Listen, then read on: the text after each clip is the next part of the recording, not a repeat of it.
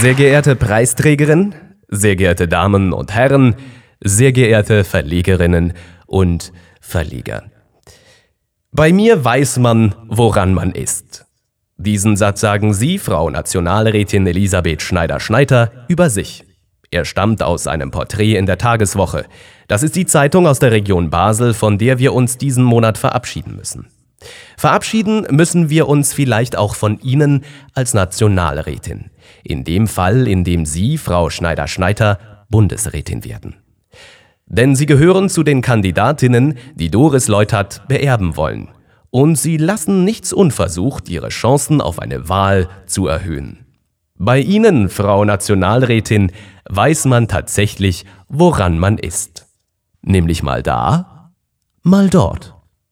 Bitte verstehen Sie das keinesfalls als Kritik, es ist tief empfundene Anerkennung. Nichts steht symbolhafter für Ihre politische Linie als Ihr Doppelname.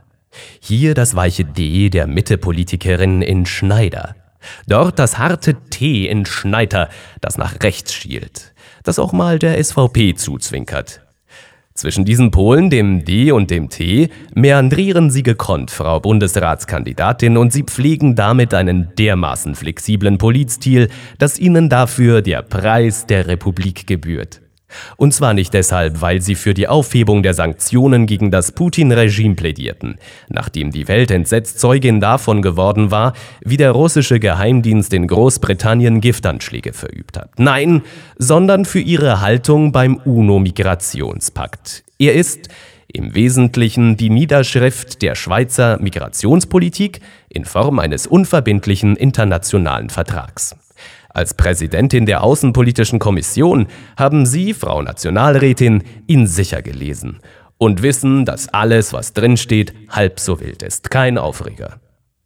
Aber Sie können eben nicht nur lesen, Sie können auch rechnen.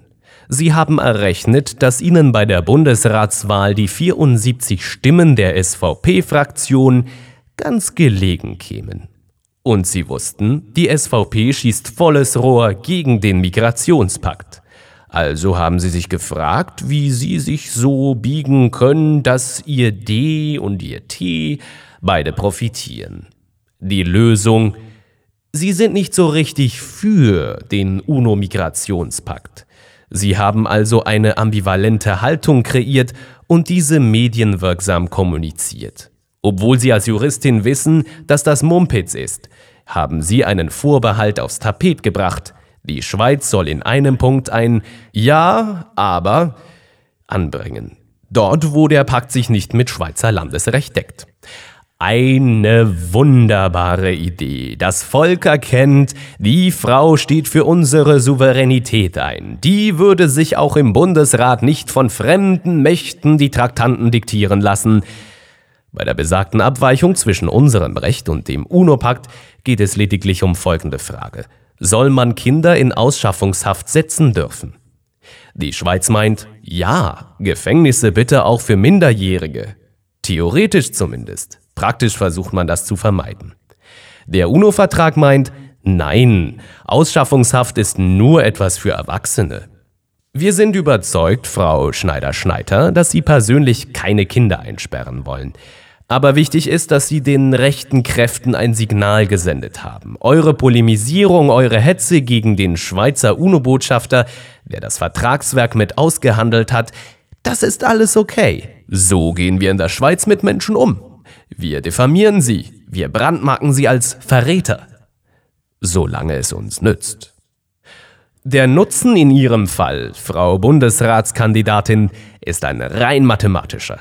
Es geht darum, ob Sie am 5. Dezember genügend Stimmen erhalten, damit Sie künftig Ihre politische Flexibilität als Mitglied der Landesregierung unter Beweis stellen können. So wie Sie das diese Woche getan haben, als Sie sich bei der Abstimmung in der Außenpolitischen Kommission wieder für den Pakt ausgesprochen haben. Ohne Vorbehalt. Wir können auch rechnen. Wir wünschen Ihnen, Frau Schneider-Schneider, dass Sie auch weiterhin Spagate und Pirouetten von solcher Eleganz hinlegen. Egal in welcher Rolle wir, die Bevölkerung, künftig von Ihrer politischen Flexibilität profitieren dürfen. Besten Dank für Ihre Aufmerksamkeit.